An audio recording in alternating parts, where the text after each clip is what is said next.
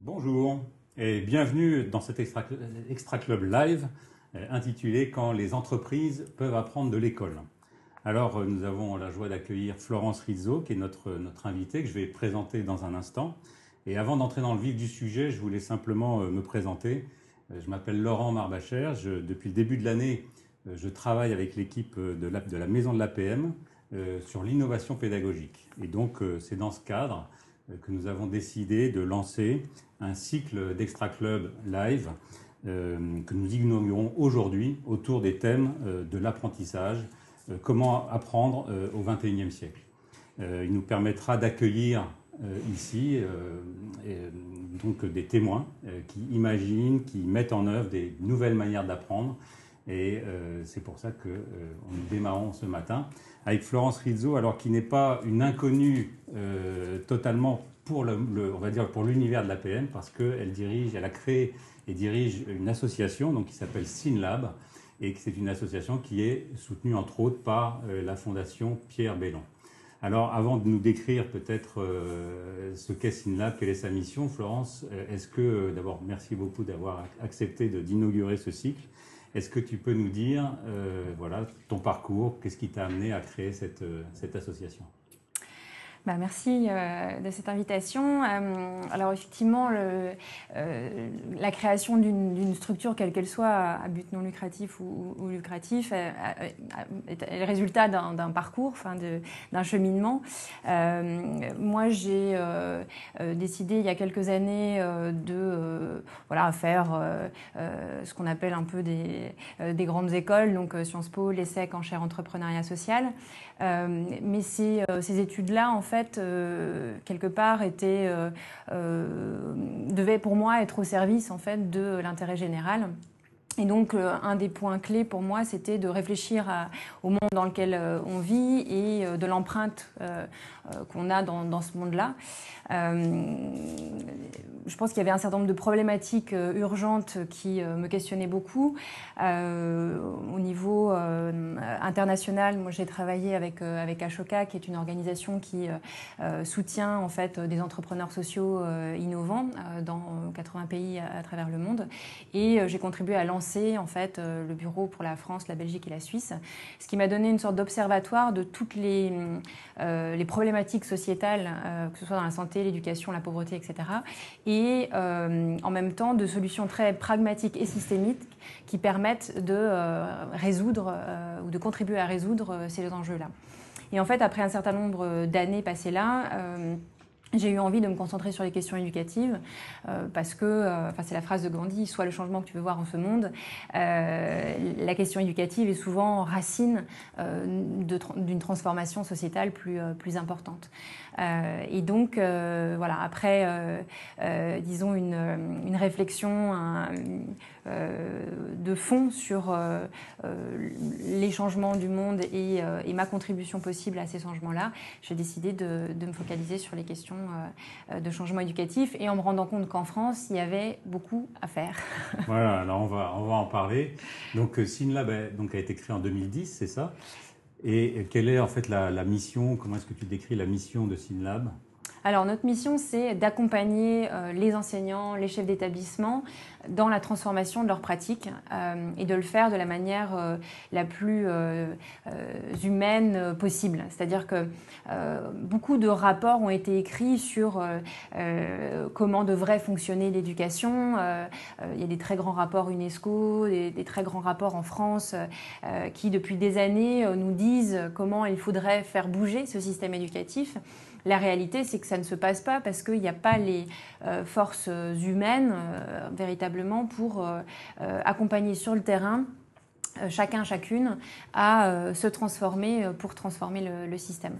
Donc le, parti pris, c'est de se dire que il faut faire ce travail-là dans une logique d'empowerment des acteurs, donc d'empowerment des enseignants, des chefs d'établissement qui sont dans le système éducatif public, mmh. pour les aider eux à transformer ce, ce, système. Donc on n'est pas sur de la création de structures privées, alternatives, hors contrat. On est vraiment sur les 80% d'enfants qui sont scolarisés rentrée dans l'école publique. la France aujourd'hui, c'est 12 millions d'élèves, 800 000 enseignants, à peu près 60 000 directeurs d'école et chefs d'établissement. Donc voilà, l'objectif c'est de travailler sur les effets de levier et donc de travailler sur ceux qui passent leur quotidien avec les enfants. Mmh. Enseignants et chefs d'établissement passent leur quotidien évidemment avec les, euh, avec les enfants. Et pour un enfant, le système, c'est son enseignant. Euh, pour, euh, et pour un enseignant, le système, c'est son directeur d'école ou son chef d'établissement. Mmh. Donc, quand, donc, quand, on dit changer le système, qui fait un peu peur et qui semble être un, un, gros mot impossible, en fait, le sujet, c'est école par école, enseignant par enseignant, chef d'établissement par chef d'établissement. Et donc, c'est ça qu'on essaie de, de, faire avec des actions très, très concrètes que je peux décrire. Voilà, donc on va, on va peut-être voilà, tu nous dire quelques, quelques exemples, en fait, hein, euh, enfin, des, types d'actions que vous menez, des exemples, puis on verra peut-être après quelques exemples aussi en vidéo. On a trois, euh, trois piliers d'action. Le premier, donc, euh, qui est d'accompagner les enseignants donc, sur le, changement de, de, leur pratique. ça, nous ça nous amène en fait à, à développer des, des, programmes de formation initiale et continue, de développement professionnel, mhm. qui, qui visent en fait à permettre euh, aux enseignants de euh, se questionner sur leurs pratiques, euh, de développer ce qu'on appelle des métacompétences, donc apprendre à apprendre, apprendre à désapprendre, apprendre à coopérer, toutes ces dimensions en fait qui ne sont pas forcément des dimensions qui sont transmises traditionnellement par le système. Euh, et qui pourtant sont nécessaires pour euh, faire classe euh, et, être, et être à la fois épanoui soit en tant qu'enseignant mmh. et épanouir les enfants. Donc, donc il s'agit de développer voilà, des, des, parcours en fait de, de transformation de ce qu'est la formation initiale aujourd'hui dans ce qu'on appelle les ESP, donc c'est anciennement les écoles normales, IUFM, donc les écoles qui forment les futurs enseignants. L'idée, c'est d'amener euh, ces dimensions euh, euh, humaines, sociales, transversales dès la formation initiale, mais aussi avec l'idée de de permettre ce développement-là sur 40 ans de vie professionnelle, puisqu'un enseignant va être là euh, dans le système public pour 40 ans, et il est un peu euh, illusoire de se dire qu'il euh, va apprendre tout ce dont, ce dont, il a besoin en 2-3 ans, et que ça lui servira toute sa vie. Donc évidemment, le bagage initial est important, mais l'actualisation des connaissances, l'évolution, la transformation de, de soi, c'est tout aussi fondamental. Et les systèmes éducatifs internationaux qui ont le plus réussi à se transformer ont énormément investi sur euh, les questions de développement professionnel continu euh, pour ensuite réinterroger la question de la formation initiale, euh, c'est-à-dire quel est le, bagage effectivement qu'on doit donner en, début de carrière pour faciliter l'entrée dans le métier.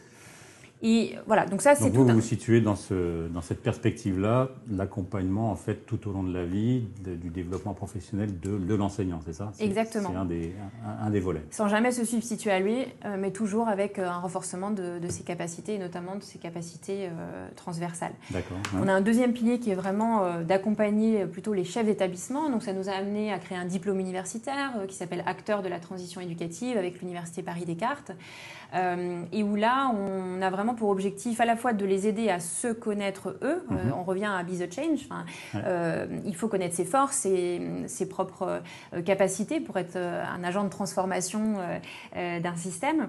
Euh, comprendre aussi ce, système, euh, parce qu'on s'est rendu compte que quand on, est, on faisait partie d'un système mmh. éducatif comme, comme, le nôtre, c'était quand même assez difficile pour, euh, pour les acteurs de, de, comprendre les tenants et les aboutissants, de comprendre les, les leviers, les, enfin, qui fait quoi. De leur marge de manœuvre peut-être aussi. Exactement, et leur mmh. marge de manœuvre. Donc c'est d'avoir une analyse complexe et, et systémique de, de, de du fonctionnement, et puis d'avoir des outils du collaboratif euh, pour développer un leadership qui soit un, leadership partagé, un leadership collaboratif, mmh.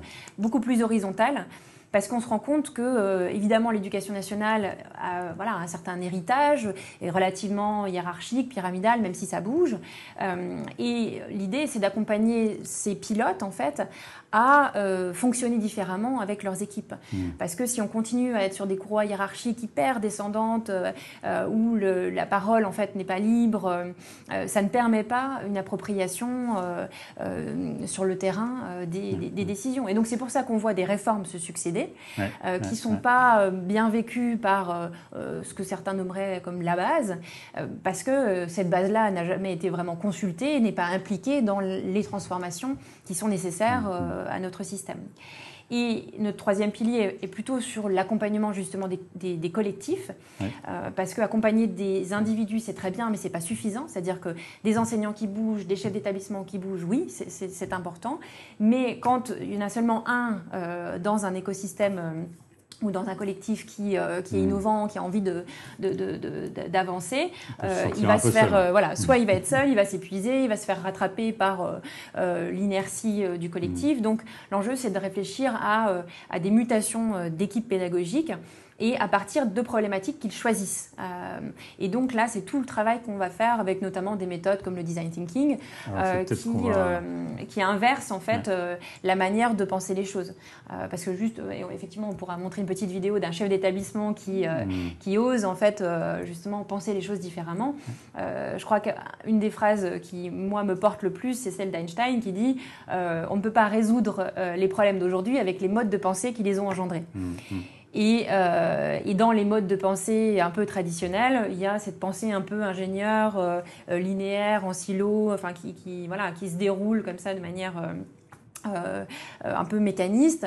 Euh, je pense qu'une des, manières d'évoluer, c'est euh, de fonctionner beaucoup plus en design thinking, ou en tout cas à partir des besoins des usagers, dans une implication de l'ensemble des usagers pour piloter la hmm. transformation. D'accord. C'est peut-être ça qu'on va, pouvoir voir vidéo d'exemple qui permettra à chacun de se représenter l'univers dans lequel Florence et, son équipe travaillent. Ouais.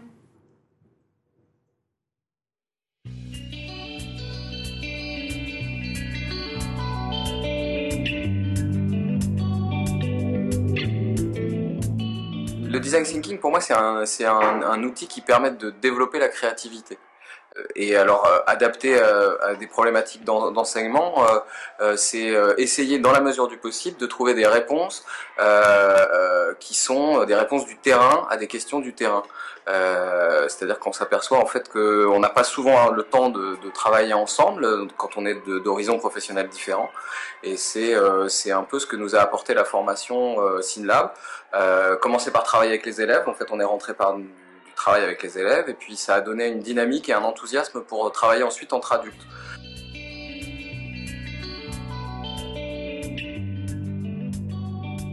Les enseignants sont des enseignants de plusieurs disciplines. Il y a un CPE, il y a le documentaliste. Je suis dans la formation parce que je pense qu'en tant que personnel de direction, on a également besoin d'être formé, accompagné et de travailler avec les autres.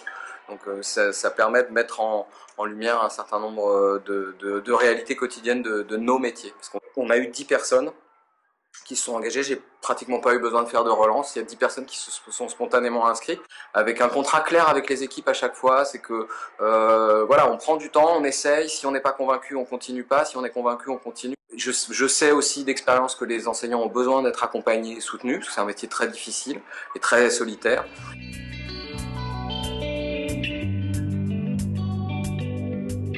On a confiance les uns dans les autres. Euh, c'est le fait d'être en capacité de dire on sait pas faire, on n'y arrive pas. Finalement, ce qu'on demande aux, enfants, c'est d'avoir confiance et d'essayer de, et d'échouer pour réussir parfois. Et c'est pareil pour, euh, pour les adultes en fait. Et c'est euh, de la confiance et du, du soutien pour, pour les enseignants. Enfin, voilà, c'est de développer, développer des compétences collectives. Mm-hmm. C'est aussi ça. Et je pense que c'est un enjeu extrêmement important par rapport à, euh, à la société dans laquelle on vit aujourd'hui.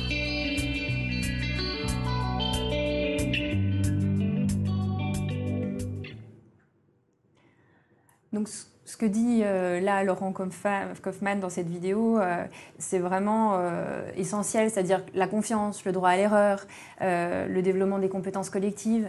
À l'échelle d'une équipe pédagogique, c'est ce qui va donner en fait bah, de la cohérence et puis un climat d'établissement. euh, qui sera accueillant et favorable euh, pour les, euh, pour les apprentissages des élèves. Mmh. Donc on est vraiment sur cette idée de, voilà, créer un, cadre qui, qui, soit bienveillant, positif, pour que les enfants apprennent bien. Mmh.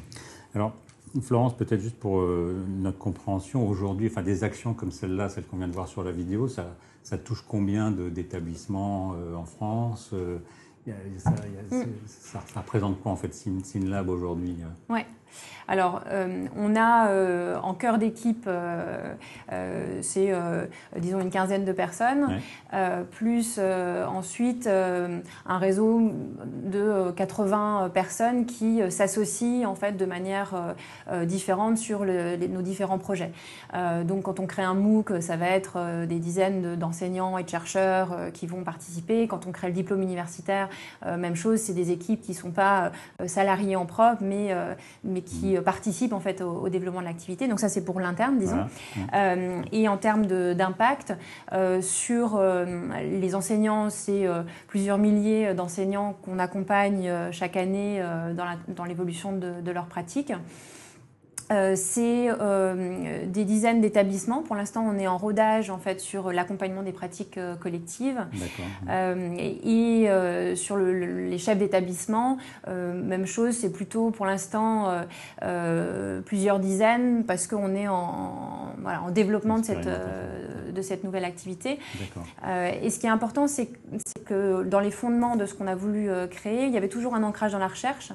Euh, et la logique, c'est recherche, expérimentation et euh, réflexion sur comment passer à l'échelle, et notamment avec le levier public. Mmh. C'est-à-dire que dans la philosophie euh, qu'on porte, on est vraiment dans de l'entrepreneuriat social, avec une vocation de transformation systémique, ce qui veut dire de dialoguer avec l'institution. Synlab, syn en grec, ça veut dire avec, ensemble. Et c'est important, c'est on ne fait pas contre ni pour, parce qu'on sait très bien que même faire pour sans, c'est faire contre.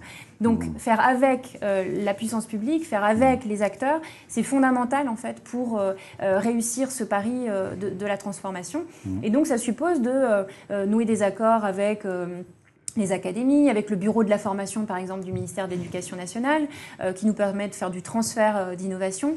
Euh, donc on est vraiment dans une logique de partage, de, voilà, open source disons, pour contribuer à la transformation positive du système éducatif.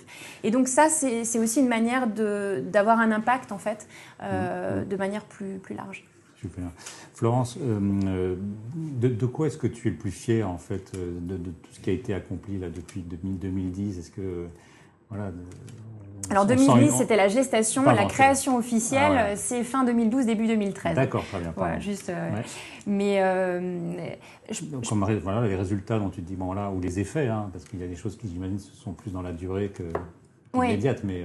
Alors, je pense que euh, ce, qui, enfin, ce dont je suis euh, euh, fière, c'est la création, par exemple, du diplôme universitaire acteur de la transition éducative, parce que ça, ça pose une, une formation qui est totalement disruptive par rapport à ce qui existe aujourd'hui et qui est vraiment dans cette philosophie d'accompagnement humain, en mmh. fait, des, des, acteurs.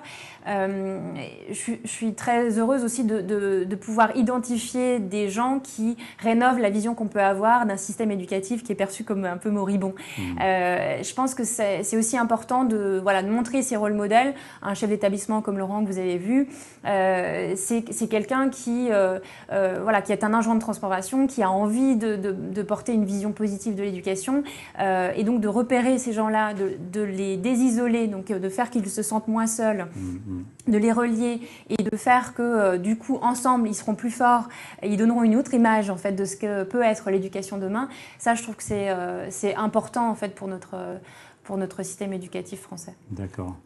Euh, Florence, tu as dit tout à l'heure, et moi c'est une chose aussi qui m'a qui, attiré mon attention, hein, c'est le fait que vous êtes en lien justement aussi avec le monde de la recherche, le, mm. monde académique. Alors c'est peut-être une nécessité aussi dans ce, dans ce milieu-là hein, pour le transformer, mm. mais je pense que c'est aussi euh, bon, quelque chose qui, qui, est propre à ta façon de voir les choses, c'est-à-dire de, de, cet aller-retour entre la théorie et la pratique. Mm. Euh, est-ce que tu peux nous dire un peu voilà, sur quoi vous vous appuyez comme inspiration, etc., pour agir?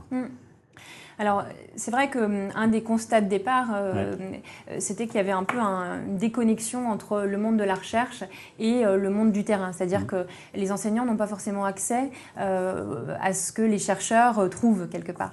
Donc, il y avait un enjeu de relier ces mondes-là. Alors ça nous amène à, travailler, par exemple, avec des laboratoires comme le LATI, qui est un laboratoire de l'Université de Paris-Descartes, avec le laboratoire Charte euh, Paris 10, euh, euh, laboratoire du département d'études cognitives de l'ENS.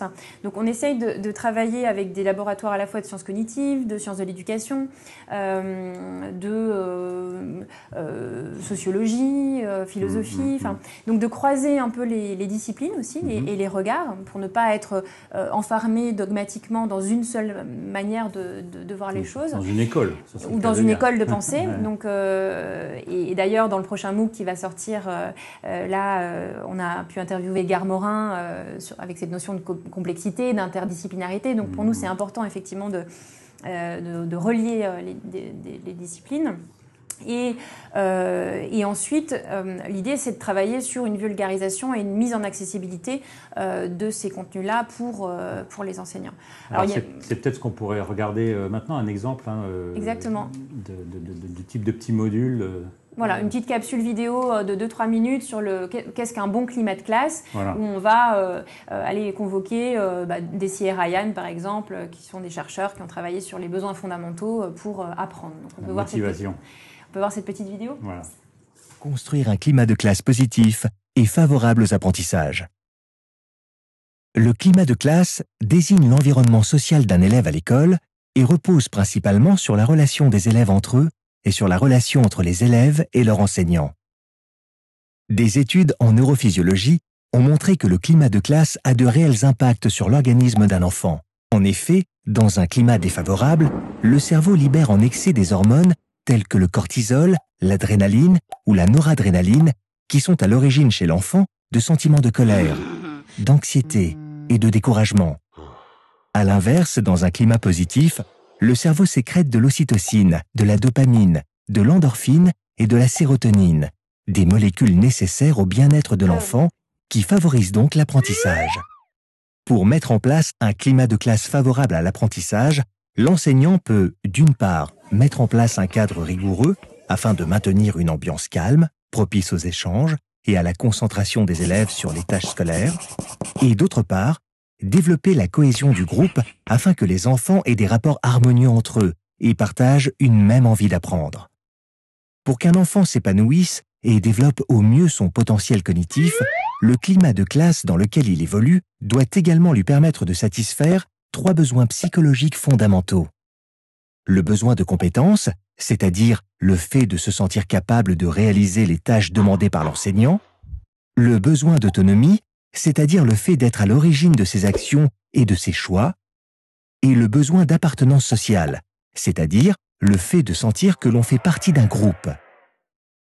Si ces trois besoins sont satisfaits, l'enfant développe un sentiment d'auto-efficacité, car il estime avoir les compétences nécessaires pour répondre à des consignes données.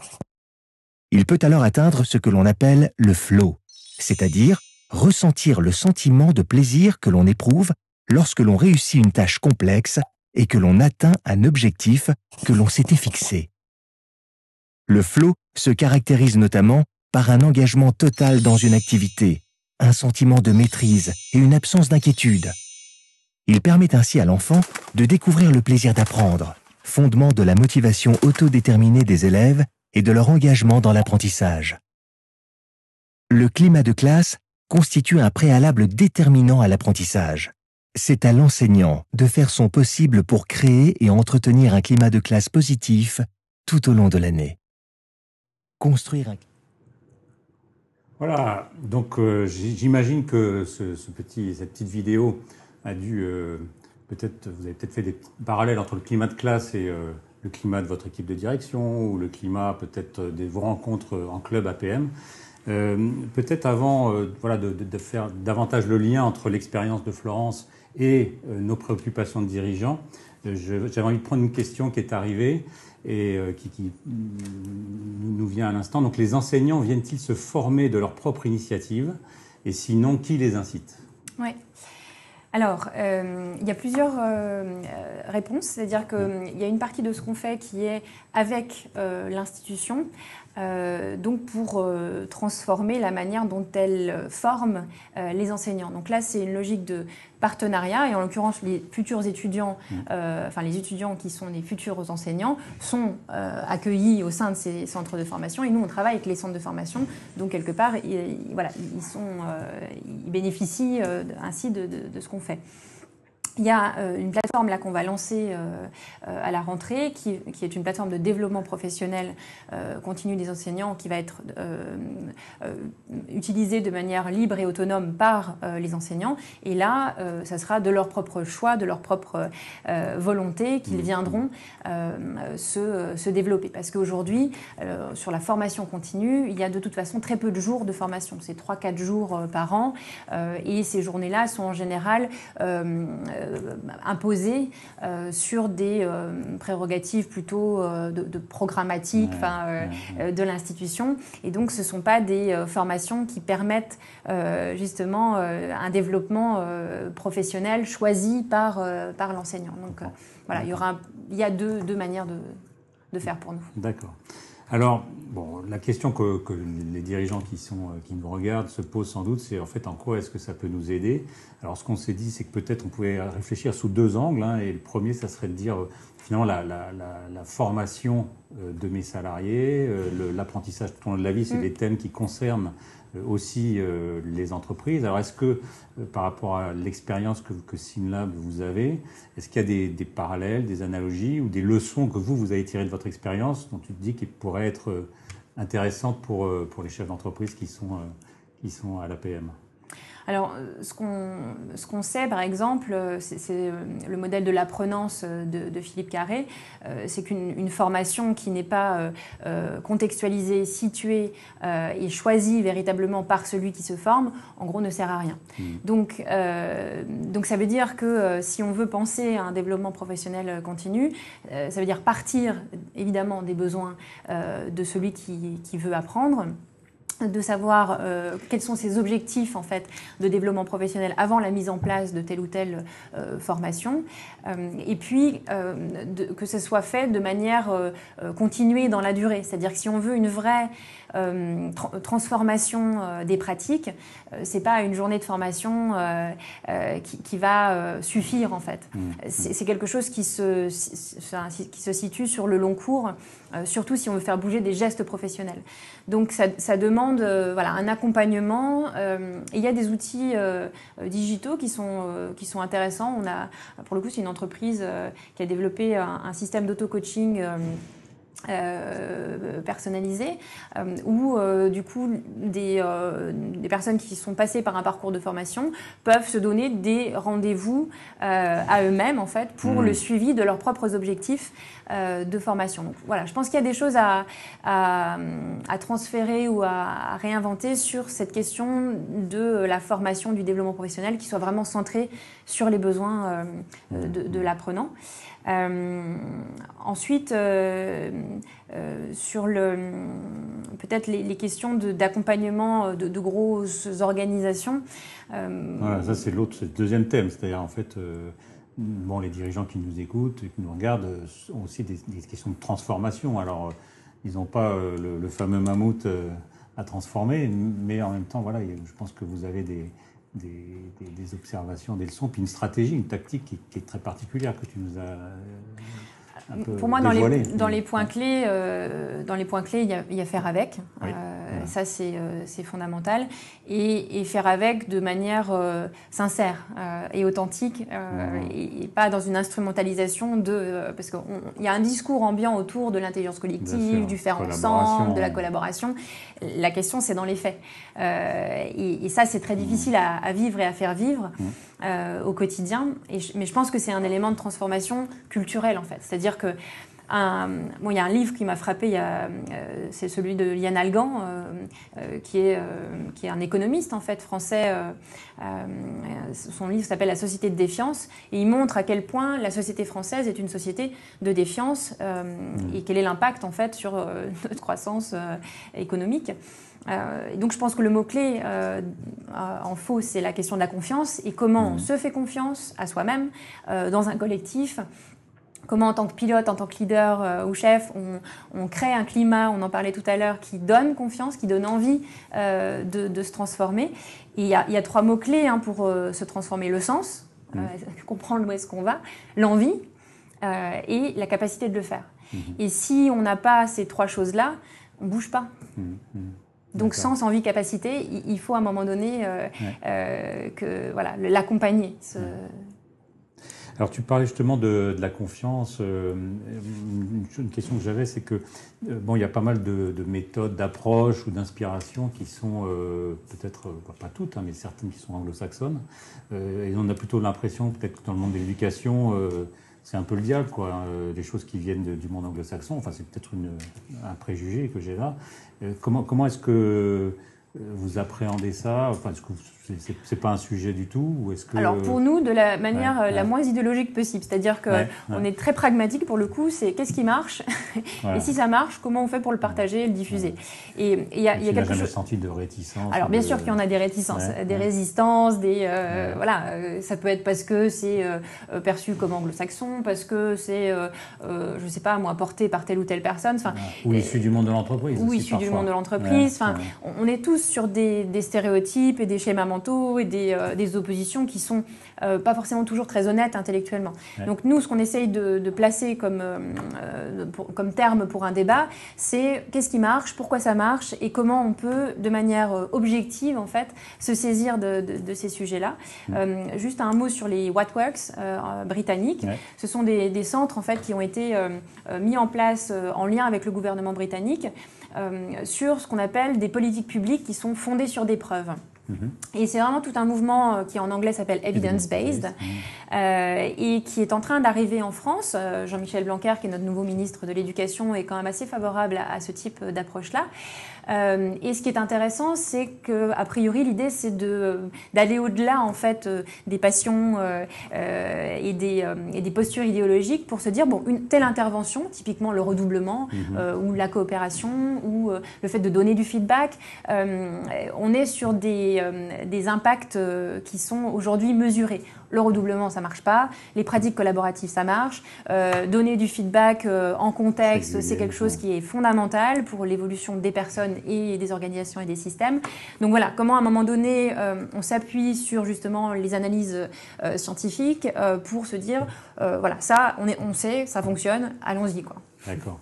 Alors je vois qu'il y a pas mal de, questions qui arrivent et qui sont assez précises en fait sur ce qui se passe dans la classe, hein, et on, va parler, parler un peu de ça. Donc pour contextualiser l'apprentissage, formez-vous les enseignants à construire avec les élèves leur projet d'apprentissage, et si oui, comment? Oui, alors on a euh, par exemple un projet qui s'appelle Bâtisseur de possibles.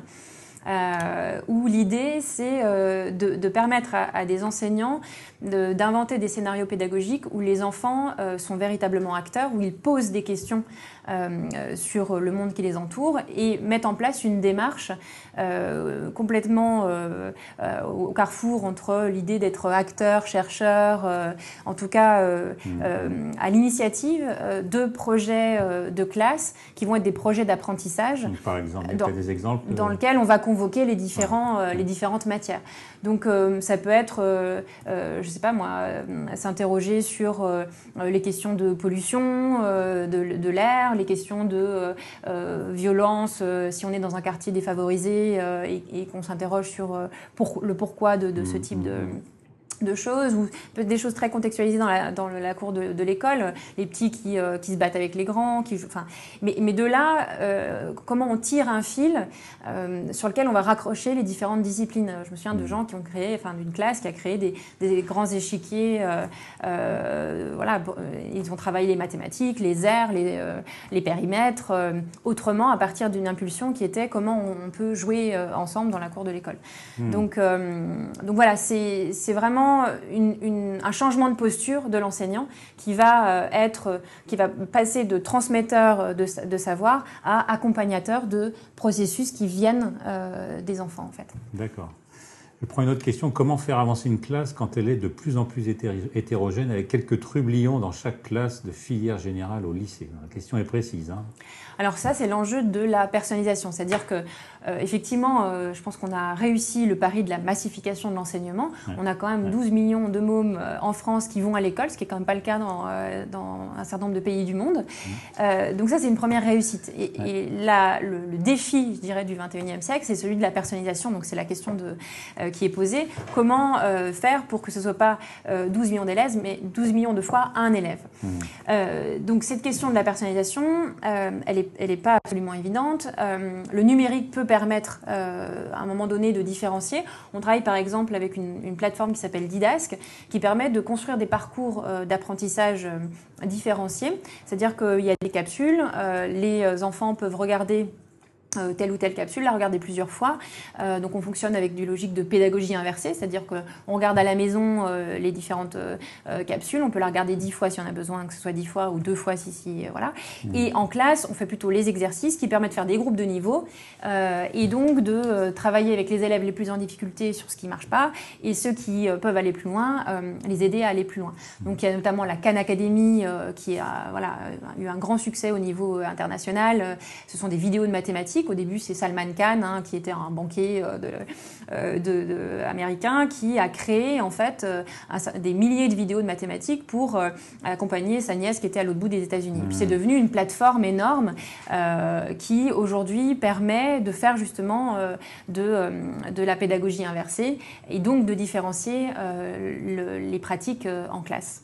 D'accord. Donc c'est un exemple.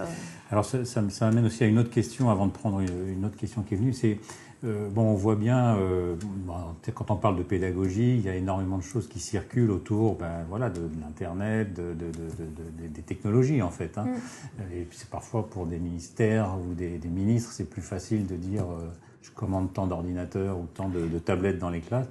quelle est ton approche ou, votre expérience justement de cette articulation entre le, la technologie et puis ce qui se passe présence Alors, c'est comme à l'époque où on introduit le, livre, euh, ça reste un outil en fait. Mmh. C'est-à-dire que, mmh. euh, on, le voit bien, hein, si les usages ne sont pas accompagnés, euh, ça ne fonctionne pas. Mmh. Parce que ce n'est qu'un outil au service d'une pédagogie. Donc, nous, le, focus va être de travailler sur les usages et sur la manière de, faire vivre en fait ces outils-là. On peut avoir un très beau tableau blanc euh, interactif et faire une pédagogie très descendante euh, euh, qui ne fera pas apprendre les élèves. Donc, donc effectivement, ce n'est pas l'alpha et l'oméga de, l'innovation, le fait d'équiper les classes. Oui, d'accord. Alors je prends une, autre question qui vient d'arriver. Donc comment analysez-vous les résultats des formations sur les élèves? Le but du but des formations. J'imagine que c'est des formations que vous faites. Oui. C'est une très bonne question. Alors, il y a tout un travail euh, qui est fait en, ce moment sur ce qu'on appelle l'effet maître, c'est-à-dire l'impact d'un enseignant sur les apprentissages euh, euh, des, élèves. Il y a eu un, colloque il n'y a pas très mmh. longtemps sur la cognition du maître. c'est encore un domaine de recherche qui est émergent en structuration, en développement, surtout en France. Euh, donc, ce on a notamment une thèse, une thésarde de cifres en contracifres qui va commencer euh, euh, là à la rentrée spécifiquement sur ce sujet-là pour analyser en fait le transfert des compétences acquises chez les enseignants en direction des élèves. Mmh. Donc, ce que je peux dire, c'est que la recherche actuelle montre que c'est à peu près 20% d'écart type, d'influence en fait de des enseignants sur, euh, sur les élèves dans, dans, ces transferts-là. Mais on va affiner ça dans les, euh, dans les années à venir. Parce, mm. que, parce que ça, j'imagine que ça doit être aussi euh, très fort sur ce que, ce que tu appelais tout à l'heure les, les métacompétences. Parce que finalement, le, le, maître ou le professeur ou l'enseignant, plus il est conscient en fait de ces métacompétences quand il les utilise, et plus il est capable peut-être de les, ben, de, les accompagner chez ses, chez mm. ses étudiants, plutôt que de simplement être le spécialiste de sa discipline, des maths, de l'histoire géo bah, enfin, Il y a une évidence, c'est qu'on transmet ce qu'on est. Donc, euh, à un mhm. moment donné, euh, si on n'est pas euh, mhm. cohérent et on ne vit pas ce qu'on enseigne, ça va être compliqué pour les élèves de, de, de, développer ce type d'approche-là. Donc, donc, donc oui, c'est absolument fondamental de d'être bien dans ses baskets, de développer toutes ces compétences-là pour accompagner les élèves dans cette direction-là. Merci. Alors, il y, a une autre question, justement de précision. Sinla s'intéressait plus au primaire, au collège ou au lycée?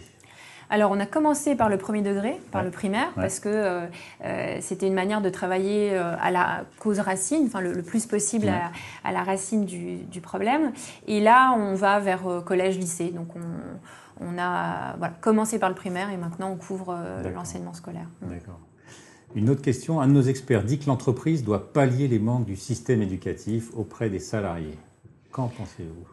Alors, le, syndrome français, c'est d'attendre beaucoup aussi de l'école. Et effectivement, l'école, euh, il faut la, mmh. contribuer à la transformer, notamment, euh, euh, c'est vrai que dans les entreprises, on, aimerait bien que les, les collaborateurs soient naturellement en capacité de travailler en équipe, mmh. de, travailler ensemble. Et, ça, c'est pas forcément des, des, compétences qui sont travaillées à l'école. Donc là, évidemment, il faut contribuer à à faire bouger euh, euh, l'école pour qu'elle puisse euh, voilà, porter d'autres valeurs, une autre culture qui est, déjà émergente dans la société. Mmh.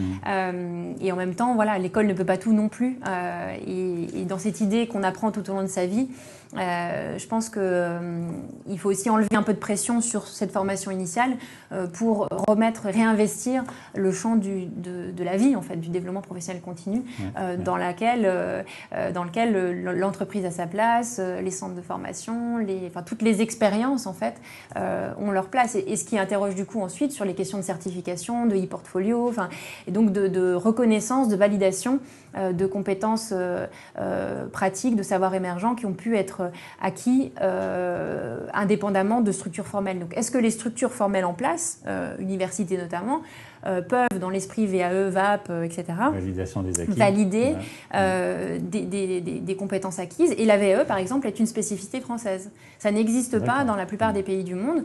Donc, bon, c'est un peu bureaucratique et lourd, et donc il faudrait l'alléger, mais, mais, mais c'est intéressant dans, le, dans, dans la manière d'imaginer en fait une, une, certification qui viendrait reconnaître voilà, euh, des, savoirs et compétences acquises euh, en dehors des cadres euh, institutionnels formels. Mm, mm. Dans le monde anglo-saxon aussi, il y a des expériences, enfin, ils sont plus ouverts à ce genre de choses. Hein, les, mm. les BTEC et les choses comme ça, ce sont des choses qui sont justement plus fondées sur les compétences et les compétences prouver en fait dans, dans la situation réelle. Oui, et alors après il y a tout un, champ de travail que je trouve très intéressant qui est celui des capabilités. C'est euh, mm. voilà l'économiste Amartya Sen, prix Nobel d'économie, qui a développé ce, ce concept-là des, des, capacités. Et je pense que c'est intéressant de le de l'envisager euh, à la fois dans l'entreprise, dans l'école, enfin parce que c'est l'idée que c'est euh, qu'il n'y a pas de, compétences euh, sorties du chapeau, c'est-à-dire que c'est un potentiel qui doit être activé. Et donc comment on crée un environnement capacitant, c'est-à-dire comment une entreprise, un collectif, une école crée un environnement qui va permettre à des individus de, de, développer leur, potentiel, de développer ce que, ce que Amartya Sen appelle les capacités. donc ça, je trouve que c'est un champ qui, qui, est intéressant conceptuellement pour rénover notre manière de voir les choses. D'accord. Alors, on, revient aussi à notre, euh, à notre question justement de la transformation. Il y a une question qui vient sur quelle est l'attitude des syndicats enseignants euh, vis-à-vis de votre démarche? le, problème, en fait, c'est quand on arrive sur des, effectivement des, postures. Donc, dans les syndicats, il y, a, y, a y, a, des syndicats qui sont des syndicats euh, réformistes, progressistes euh, et qui vont de l'avant. Donc, on essaye plutôt d'être euh, en interaction avec ces, syndicats-là. Et, et, sur les autres, pour le coup, il n'y a pas de contact particulier. Enfin, on essaye vraiment de faire avec ceux qui ont envie d'avancer. D'accord. Alors il y a une, autre question qui est venue, donc c'est euh, l'apprentissage pour vous doit-il toujours passer par une phase de prise de conscience pour être pérenne? Et les questions sont tous azimuts. Oui. Euh, apprendre, ça suppose à un moment donné, effectivement, de sortir de sa zone de confort pour aller en zone d'apprentissage. Enfin, et sortir de sa zone de confort, ça ne peut euh, euh, advenir qu'en étant conscient qu'on est dans sa zone de, confort. Donc je pense que la conscience, euh, effectivement, de à la fois ses forces, mais aussi de ses, de ses limites et des, des, zones sur lesquelles on est, ben on peut voilà, bouger, mmh. c'est évidemment le point de départ de toute démarche d'apprentissage durable euh, et, pérenne. Enfin, hum, hum. Alors il y a une autre question sur aussi le. Bon, on a parlé de, des, de, différents pays qui ont des expériences mm. différentes que de la nôtre. Que pensez-vous des classements internationaux pour les systèmes éducatifs? Alors, on parle beaucoup de PISA. Bien sûr. Euh, Éric Charbonnier, euh, qui est l'expert OCDE euh, français en charge de, ces classements-là. c'est très intéressant de, l'écouter. On, l'a fait venir notamment sur la formation du DU, là. Et moi, je trouve que ce qu'apporte PISA, quand même, c'est une certaine capacité à, avoir, à comparer donc, les, différents systèmes, éducatifs et à se dire, finalement, dans tel ou tel système, pourquoi, pourquoi ça fonctionne ou pourquoi ça ne fonctionne pas. Euh, ça, amène un peu un électrochoc euh, au niveau des, gouvernements qui se disent bon ben voilà nous la France on est dans le milieu de classement euh, PISA et à un moment donné ça interroge les gouvernements et les leaders politiques sur notre système éducatif et comment le faire évoluer. Il y a des. Euh, euh, après, PISA doit évoluer, c'est-à-dire qu'aujourd'hui, euh, PISA ne se, enfin, se, focalise sur un certain nombre de compétences très formelles, mais je sais pour travailler avec des, équipes à l'OCDE qu'ils sont en train de réfléchir au PISA 2.0, qui essaierait d'aller évaluer en fait d'autres types de, de, connaissances et de compétences, notamment les capacités de coopération, qui sont fondamentales pour, pour notre monde de, demain. D'accord, parce que c'est toujours un peu les surprises. Dans PISA, euh, on a la Corée euh, qui, voilà. Singapour, euh, la Finlande. Donc on est effectivement sur une, potentiellement une perversion aussi de, ce type de métriques internationales. C'est que du coup, le, système si, peut formater son, son, fonctionnement pour réussir les tests PISA. et donc on est dans une surenchère, par exemple, effectivement en Corée, sur les, les devoirs à, la maison. et donc les mômes n'ont plus de vie euh, et il y a énormément d'effets de, qui sont assez euh, négatifs euh, dans, ces pays-là sur la confiance et le bien-être des élèves. alors justement, ça, ça, me pose une question, c'est toi, si, tu devais dire finalement, le, je ne veux pas dire la, mesure ultime d'un système éducatif ou de la qualité d'un système éducatif, ça serait, alors bon, bah, PISA, il y a énormément de critères, je ne sais pas combien il y en a, mais, mais, pour toi, ça serait quoi le, Vraiment la, mesure, à quoi, à quoi tu, tu, dis, tu dirais, voilà, ça c'est un, système éducatif euh, performant, efficace, de qualité? Euh, je pense que la, la, la question, c'est un peu comme quand on est passé du, euh, d'une logique euh, PIB à une logique indice de développement humain. Euh, c'est quelque part, est-ce qu'on mesure quantitativement simplement les apprentissages ou est-ce qu'on va vers euh, des questions plutôt autour de comment l'enfant qui apprend est, est, en capacité de mobiliser ses savoirs, savoir-faire, savoir-être pour euh, s'épanouir, réussir euh, socialement, professionnellement. Donc, euh, donc voilà, je pense qu'il y a.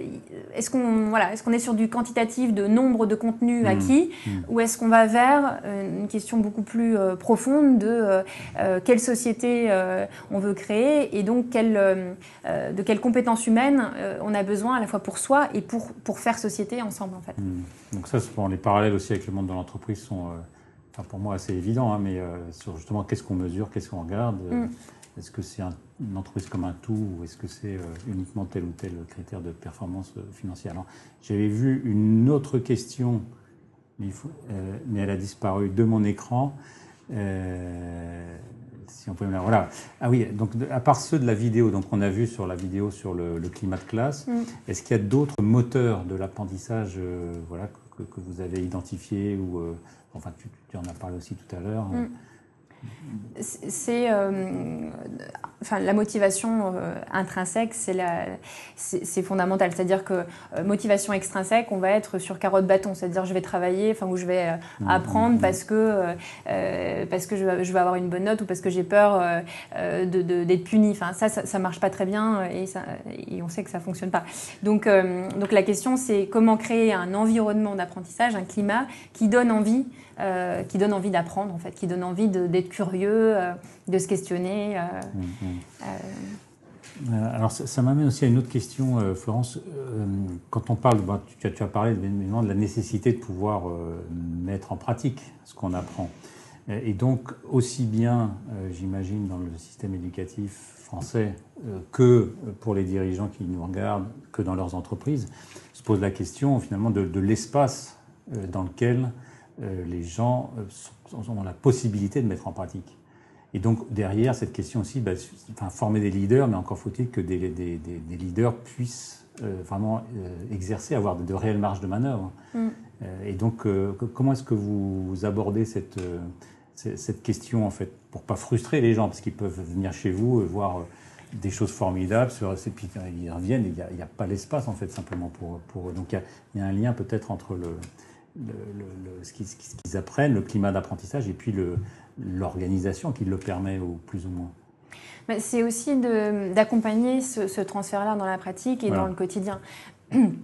je pense qu'effectivement, il n'y a pas d'apprentissage euh, hors sol. Il n'y a, que des apprentissages qui, à un moment donné, parce qu'ils sont mobilisés et utilisés, euh, se, se, densifient et, s'intègrent dans une pratique. Donc ça suppose un accompagnement réel, humain, euh, dans le quotidien. Euh, on fait par exemple des, cercles de co-développement. Euh, Comme à l'APM. Bah voilà, euh, où voilà, un certain nombre d'acteurs se réunissent pour se dire bah, tiens, telle problématique concrète, comment on peut t'aider à résoudre cette problématique concrète? Mmh. Et ces cercles-là, c'est assez magique pour pour se sentir moins seul, résoudre les problématiques et, et, pas attendre la formation dans six mois pour, pour le faire. C'est voilà. Alors ça, ça, rejoint peut-être aussi une, question qui est là, c'est comment pourrions-nous créer les projets d'apprentissage individuels et collectifs dans les clubs APM ah ah. Euh, alors, euh, Des projets d'apprentissage individuels et collectifs au sein d'un club APM. Hein, donc, euh, je, pense que tu, vois à peu près comment fonctionne l'APM. Enfin, oui, alors je ne suis pas tout à fait sûre de comprendre la question, mais est-ce que c'est comment créer des, euh, un projet d'apprentissage C'est-à-dire, est-ce que quelqu'un euh, se dit, bah, voilà, j'ai tel, tel objectif euh, de, de, formation et, et comment atteindre cet objectif de formation en fait? Voilà, peut-être, peut-être. Et puis aussi d'un point de vue collectif, c'est-à-dire un club lui-même, quoi, qui, qui, dit, bah, tiens, nous, on va se donner peut-être tel ou tel objectif d'apprentissage pour sur l'année ou sur le, le semestre, je ne sais pas. Oui, alors. Est-ce que, ça, vous paraît possible Parce que oui, ce sont des, dirigeants qui viennent, tu vois, qui viennent de, différents, euh, mm. différentes entreprises, qui ne sont pas euh, toute la journée ensemble. Hein. Je pense qu'une une, manière peut-être de, de, répondre, enfin, moi ce que j'ai fait avec un, un petit groupe là, c'était de euh, d'essayer de, croiser en fait les, les portfolios de chacun, c'est-à-dire que chacun se pose sur euh, ses objectifs euh, à lui, personnel, à quoi il est exposé tout au long de l'année, notamment par ce qu'on propose. Donc j'imagine que dans les clubs, il y a un certain nombre d'intervenants ou de voilà, d'apports en fait. et donc c'est de, nommer, enfin de, voir quels, quels, apports permettent de répondre à l'objectif. Et donc c'est une manière de documenter en fait, d'avoir une sorte de carnet de bord d'apprentissage qui permette de documenter ce à quoi on est exposé, qu'est-ce que ça nous euh, apporte en fait par rapport à notre propre objectif. Hmm. Euh, et ça veut dire que le carnet de bord de chacun sera différent évidemment, euh, parce que même si tout le monde est exposé au même contenu, ça va pas résonner de la même manière et ça va pas faire écho aux mêmes objectifs d'apprentissage. Donc je pense que la documentation de, de, ce processus d'apprentissage est en soi une manière de conscientiser le chemin qu'on est en train de, d'opérer. Mmh. Et on dit souvent, mais le changement, c'est imperceptible la plupart du temps, et à un moment donné, on prend conscience qu'on a changé. Mmh. Et c'est à ce moment-là qu'on se dit, ah, mais en fait, j'ai appris vachement de choses. Euh, et donc, je pense que c'est euh, peut-être d'avoir cet outil-là euh, numérique qui, permet de documenter le chemin, et par moment, de pouvoir s'arrêter, se dire, tiens, quel est le chemin parcouru et comment on peut croiser les cheminements des uns et des autres pour se nourrir en fait de, de, la manière dont chacun s'est questionné et s'est saisi en fait des, des, sujets en question. Donc je dirais voilà du long cours et puis des moments d'arrêt qui permettent de conscientiser en fait le, le, parcours, le parcours passé quoi. D'accord. D'accord. Alors, je, regarde l'heure. Euh, il y a une dernière question peut-être qu'on va prendre, puis on, conclura peut-être. Donc, que pensez-vous de la place des MOOC dans l'apprentissage pour l'avenir? Alors les MOOC, euh, il, faut, il faut faire attention parce que c'est euh, vrai que ça coûte très cher à produire. Euh, il y a des, des, choses qui sont positives, c'est-à-dire qu'effectivement c'est massif, comme son nom l'indique, ouvert, et donc il y a des milliers de personnes qui potentiellement peuvent se saisir des contenus.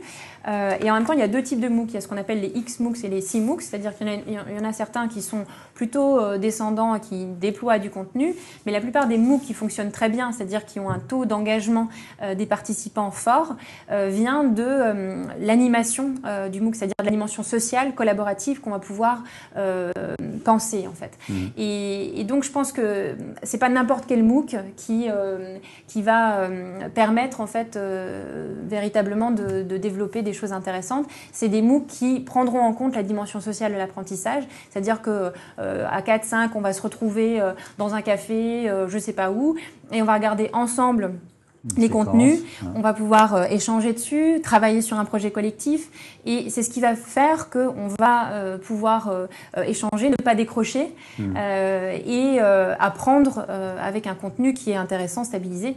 Donc voilà, je pense que c'est MOOC oui, mais à, dimension collaborative et sociale. D'accord.